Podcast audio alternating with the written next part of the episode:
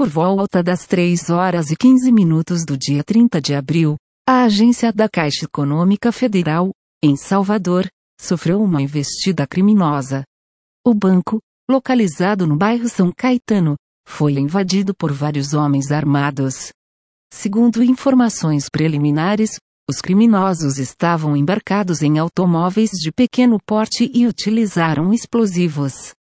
Ainda não há informações sobre o valor subtraído.